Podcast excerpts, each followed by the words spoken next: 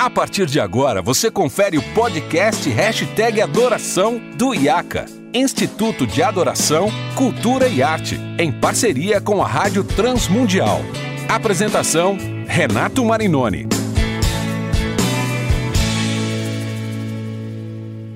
Olá, seja muito bem-vindo a mais um episódio do podcast Hashtag Adoração.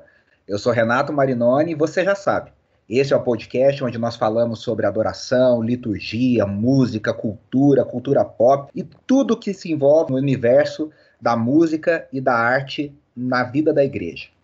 Hoje eu tenho o privilégio de receber dois convidados muito, muito especiais.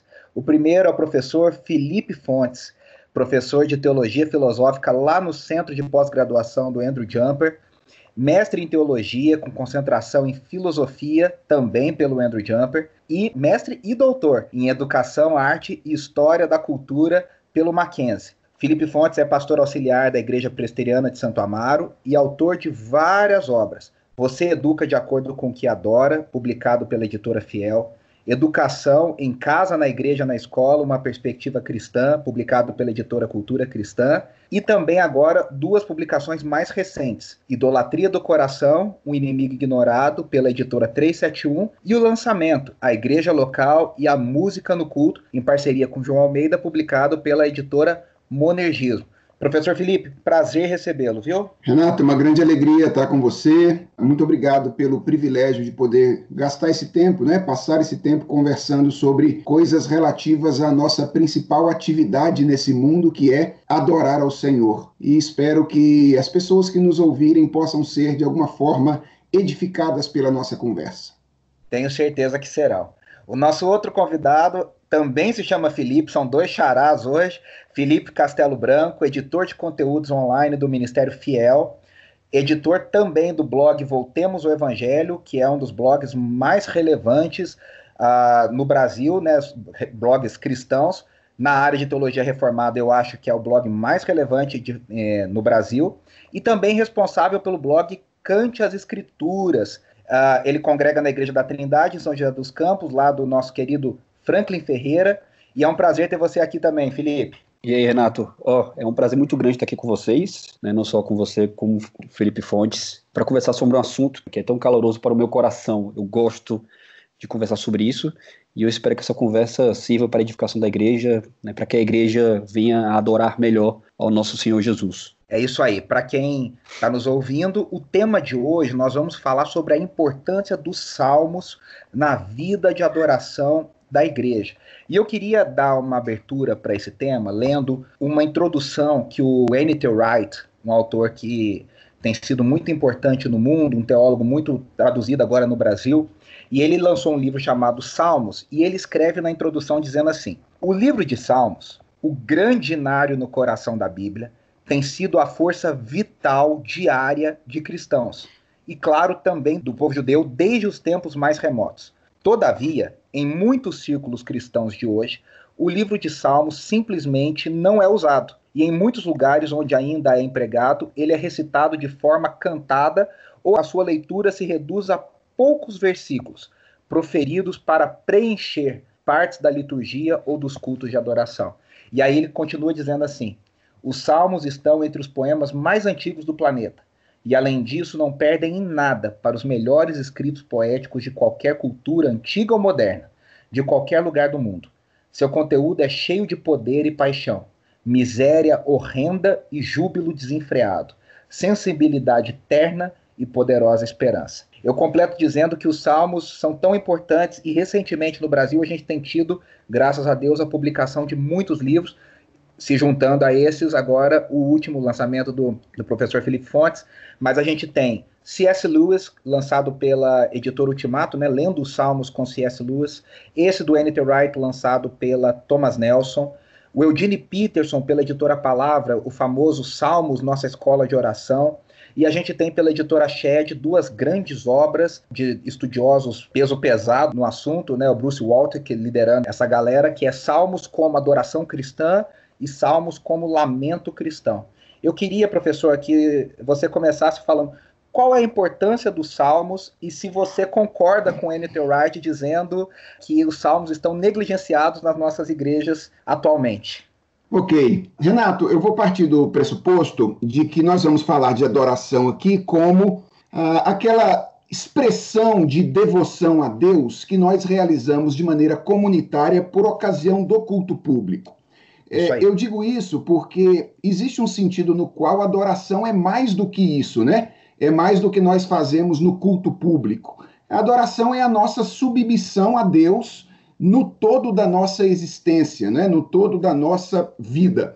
E é óbvio que essas duas coisas elas estão relacionadas, né? O culto e a vida. A Bíblia é muito clara ao mostrar a necessidade de uma coerência entre essas duas coisas. Uh, no Antigo Testamento está cheio de texto, por exemplo, de Deus rejeitando o culto do povo de Israel, não porque o culto estava errado, mas porque a vida estava errada, né? Então, uhum. Deus dizia: Olha, eu não, não vou aceitar a adoração de vocês, o culto de vocês, a reunião de vocês, não é porque a reunião está errada, a reunião está toda correta, vocês estão fazendo tudo do jeitinho que eu mandei fazer na reunião. O problema é que a vida não está correspondendo à reunião.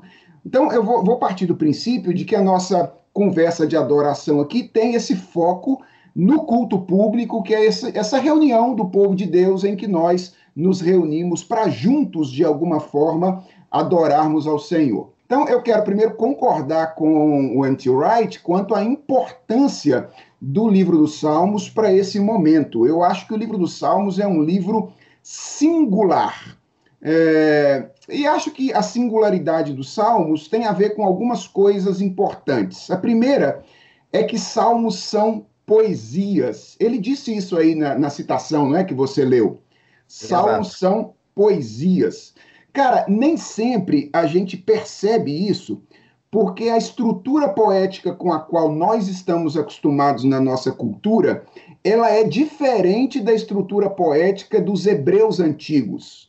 Então, a nossa estrutura poética ela é muito baseada no som, na rima e na métrica. Quando a gente fala em poesia, o que a gente tem na cabeça é, é um texto estruturado com base no som, na rima e na métrica. Para os hebreus não era assim. Para os hebreus, o que estruturava a poesia era a relação entre ideias aquilo que a gente costuma chamar de os paralelismos, né? Às Fantástico, vezes eram é. ideias semelhantes, outras vezes eram ideias contrárias. Então, essa é a razão pela qual a gente às vezes lê o livro dos Salmos e não percebe que ele é um livro de poesia. Mas ele é, não é poesia como a gente está acostumado na nossa cultura, mas ele é um livro de poesia. Então, esse livro ele reúne uma série de peças que foram compostas ao longo da história da nação de Israel e que aos poucos elas passaram a ser utilizadas por ocasião das festas e das cerimônias religiosas do povo de Deus do passado. Então, o, o que são os salmos? O Anti-Wright mencionou aí que eles são o inário, né? do povo uhum. de Deus no passado. Eu, eu acho que a gente poderia uh, ampliar isso um pouco e dizer que ele é, na verdade, uma coletânea de cânticos e de orações, porque há estudiosos que entendem que nem todos os salmos eram cantados na antiguidade. Alguns eram cantados, outros eram é, orados. Então, eles são uh, cânticos e orações. E eu diria, aqui nós já temos uma razão suficiente para considerar a importância fundamental dos Salmos, porque ele é a expressão da maneira como um grupo de irmãos nossos no passado, os judeus do período do Antigo Testamento, adoraram a Deus. E como a igreja é essa comunidade que perpassa o tempo e a história, a gente não pode ignorar o nosso passado a maneira como irmãos nossos no passado adoraram a Deus. Nós precisamos aprender com esses irmãos no passado. Então, eu diria, a primeira razão pela qual os salmos são muito importantes para a nossa adoração, e eu concordo com isso, é que é, eles expressam a maneira como o povo de Deus, num determinado momento da história, adorou ao Senhor. Então, eles têm uma função didática nesse sentido para nós. Mas tem uma, uma segunda razão que eu acho que é a razão maior e que eleva a enésima potência a importância dos salmos, que é o fato de que os Salmos é um livro inspirado. Então, não é, não é apenas uma coletânea de cânticos e orações do povo no passado, mas é um livro legitimado pelo fato dele ter sido incluído no cânon e reconhecido de alguma forma pela igreja como um livro inspirado. Até pelas suas citações variadas no Novo Testamento por Jesus e pelos apóstolos, né, professor? Exa exatamente.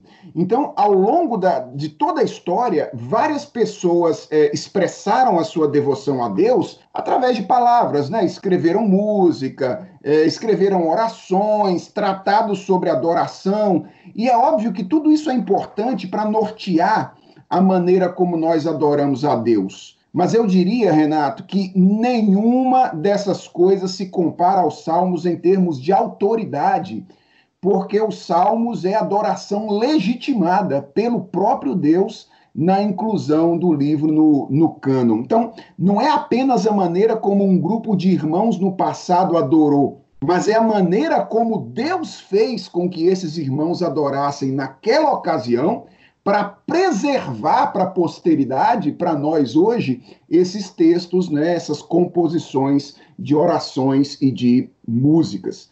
Então, eu diria que os salmos são de fato fundamentais, porque eles nos ensinam a razão pela qual nós devemos adorar a Deus, quais são os atributos de Deus que devem ser trazidos à nossa memória por ocasião da adoração, o que nós devemos saber a respeito de nós mesmos para adorar que tipo de linguagem deve ser utilizada, que sentimentos devem ser expressos. Tudo isso, de alguma forma, nós podemos aprender com o livro dos Salmos. Eu acho que ele é fundamental. Quero concordar aí com o N.T. Wright nisso e quero concordar com ele com a negligência para com os Salmos. Eu acho que há um uso parcial do uso dos salmos na igreja contemporânea. Alguns deles são muito lidos, né, é, por ocasião do culto público, mas eu, eu concordo que é uma, uma utilização parcial. Nós precisaríamos é, nos valer com mais profundidade, com mais intensidade do livro dos Salmos. Excelente. Aí eu queria jogar para o Felipe da Fiel, Felipe do Voltemos ao Evangelho, né, Felipe? Você também tem bastante experiência com relação à, à liturgia, a montar a liturgia, a ordem de culto, uhum. né? A, a vamos dizer, como se fala na igreja contemporânea hoje, o set list. Você também tem essa impressão que o N.T. Wright menciona, o professor Felipe Fontes acabou de concordar, eu também concordo. Você também tem essa impressão que às vezes parece que a gente está enchendo linguiça, meio que assim, ó, coloca um salmo aqui que a gente consegue ligar isso aqui. Como é que é essa a sua percepção quanto a isso?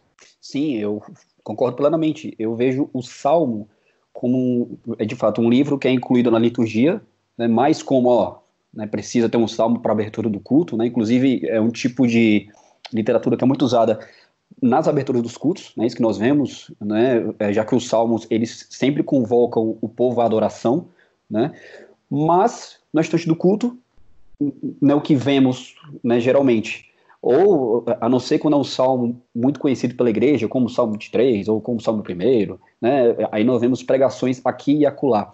Mas geralmente é, é, um livro descartado, infelizmente. O que eu vejo, já que é, o culto nós entendemos que deve ser é, centrado na palavra, né?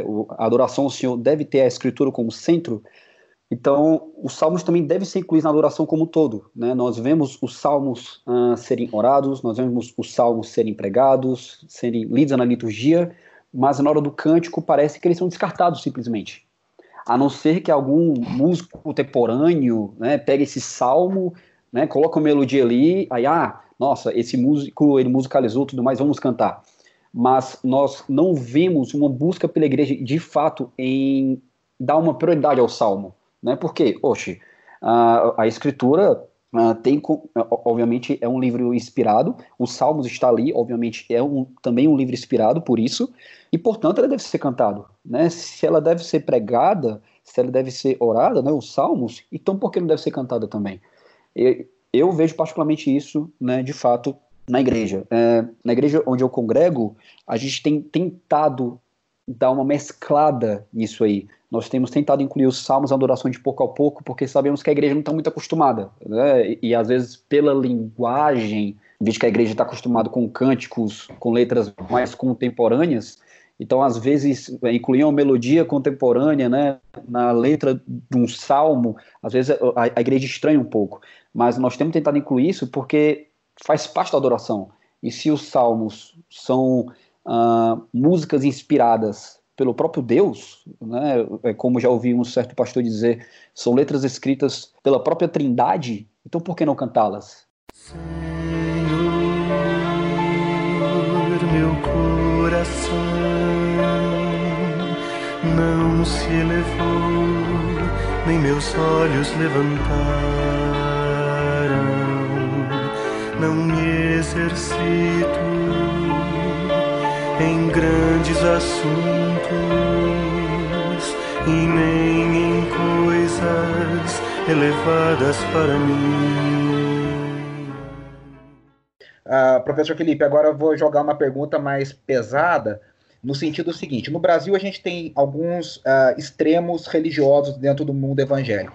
Um desses extremos, as igrejas que partem para uma judaização da fé cristã, né? Então vão para interpretar o Antigo Testamento e recuperar aspectos do Antigo Testamento, aspectos, vamos dizer, cerimoniais do Antigo Testamento, que a maior parte da igreja, ao longo da sua história, entendeu que estavam ah, encerrados diante da revelação da nova aliança. Os salmos, eles têm uh, salmos de romaria, e aí envolve muito o templo, né? Uh, eu trabalhei com, com o professor Luiz Saião durante seis anos na área de adoração, né, é, é, liderando a adoração na igreja que ele pastoreia, a IBNU, e ele sempre falava, olha, evita músicas que falem do monte do Senhor, embora na teologia bíblica isso não seja errado, na perspectiva escatológica, uh, na mente do brasileiro evangélico comum, esse monte acaba assumindo diferentes aspectos e significados. Então, como que a gente lida com essa dificuldade. E não é uma dificuldade nossa, viu? Lendo C.S. Lewis, o C.S. Lewis escrevendo sobre isso, o brilhante autor, ele diz: olha. É, eu tenho dificuldade, às vezes, de entender os Salmos e contextualizar ele no contexto da nova aliança, porque ele fala de vingança, morte dos inimigos, matar os filhos dos inimigos. Como que a gente faz essa leitura dos Salmos na nova aliança, professor? Primeiro, o seguinte: é, na sua, no seu exemplo, no exemplo que você levantou, é, você deu dois exemplos específicos. Um tem a ver com a questão aí do templo, né?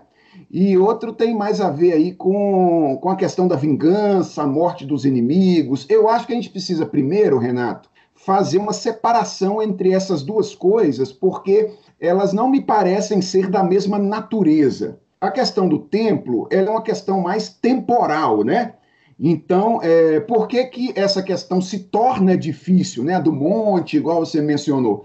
Porque a boa parte da tradição cristã histórica entende que o sentido do templo, do Monte Sião em Jerusalém, foi cumprido por ocasião da vinda de Cristo, né? Então, a vinda de Cristo, num certo sentido, atualiza né, o, o salmo que fala a, a respeito do templo, a respeito é, do monte, etc., porque isso se cumpre na pessoa de Jesus Cristo. Então, aqui a gente tem uma questão que é de natureza mais temporal.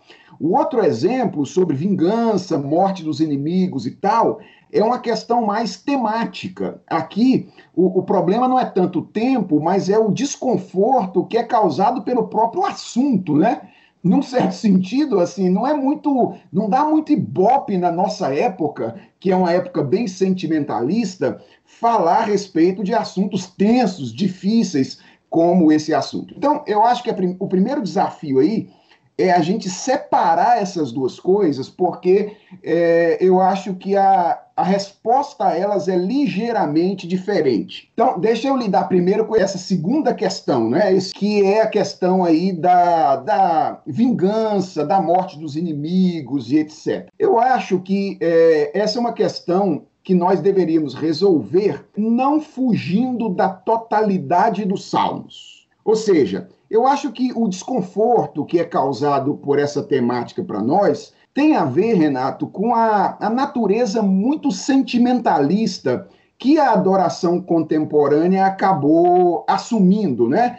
E, uhum. e, que faz com que a nossa adoração ignore alguns temas que estão muito presentes na adoração bíblica e que eu acho que deveriam fazer parte da nossa adoração. E então, que hoje exemplo, talvez não sejam mais politicamente corretos, vamos dizer assim, né? Exatamente. Por exemplo, uh, aqui a temática é a temática da vingança, né? Da ira de Deus. Cara, eu, eu fico me, me puxando pela memória quantos são os cânticos comumente cantados pela igreja que, que tem essa temática e, honestamente, não me vem muitos à mente.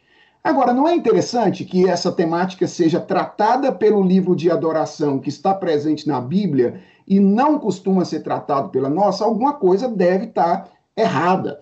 Aliás, eu me lembro de alguns cânticos que foram compostos. Você é, já, já conversou aqui no programa, por exemplo, com Gerson Borges e outros caras. Eu me lembro, por exemplo, daquele disco Consola Meu Povo. Não sei se você se lembra dele. Guilherme Kerr e Jorge Heder. Isso, eu, eu.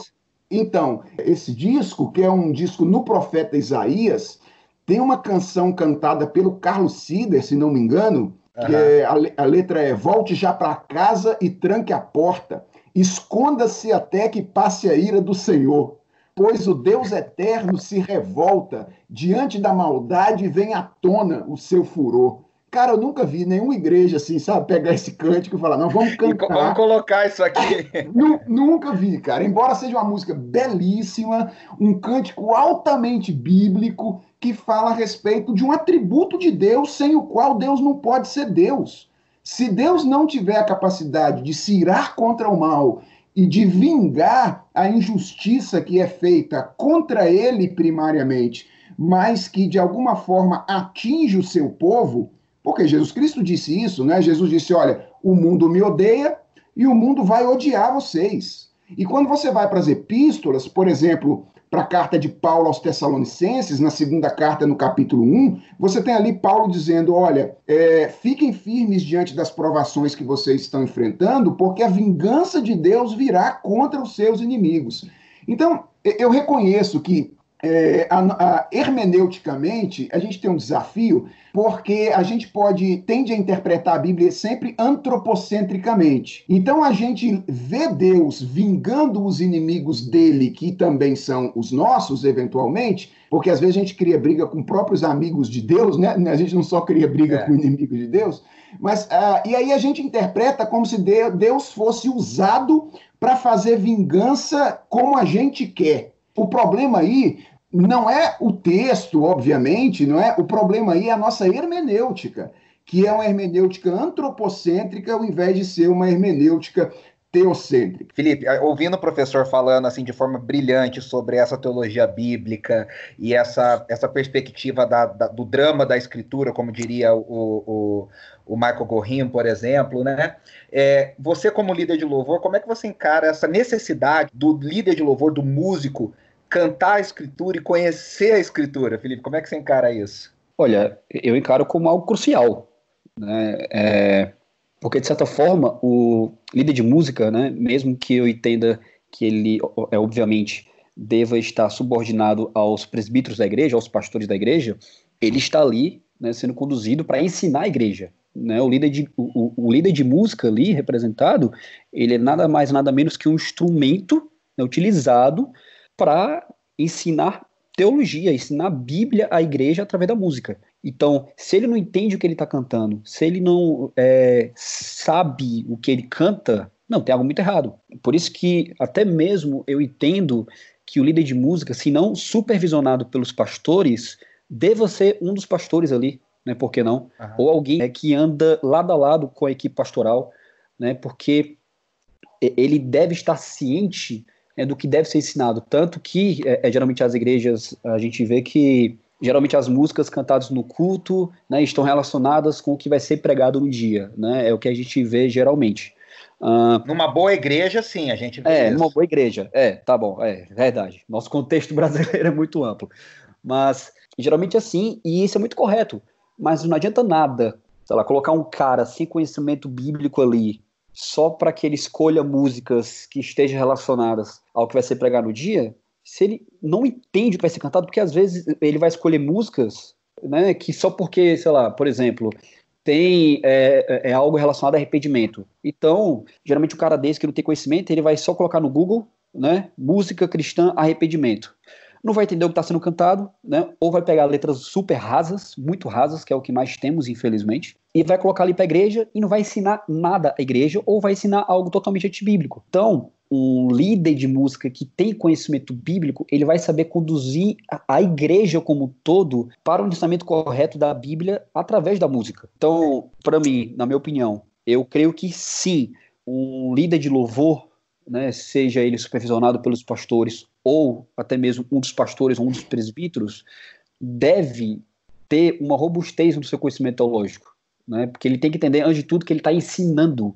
Ele não está só cantando, ele não é só um passarinho ali, né, cantando uma, um, apenas um, um microfone. Não, ele está ensinando a igreja. Só que pela didática da música. Fantástico. E assim, os salmos, pela sua, como você usou o termo, robustez teológica, dos diversos temas e profundidades apresentados, pela dificuldade hermenêutica, né, que o professor Felipe falou, a dificuldade de interpretação e de aplicação dos salmos na nossa teologia agora diária, cotidiana, na nova aliança, os salmos são um grande desafio para a gente nisso. Vocês já perceberam, quem nos ouve já percebeu que tem muito assunto, ah, o assunto é abundante. Nós vamos encerrar esse primeiro episódio. Eu quero já agradecer a presença de vocês aqui com a gente mais uma vez. E a gente vai então ter um segundo episódio, uma segunda parte desse episódio ah, na semana que vem. Então, já agradecendo quem nos ouve, agradecendo ao professor Felipe Fontes, agradecendo ao querido amigo Felipe Castelo Branco. Muito Prazer. obrigado. A gente volta na semana que vem, na segunda parte desse episódio, então, hein? Valeu, Renato. Valeu, Felipe. Valeu, Renato. Tchau, tchau. Valeu, Felipe. Agradece, agradecendo à Rádio Transmundial e ao IACA pela parceria na produção do podcast Hashtag Adoração. Eu fico por aqui. Até semana que vem.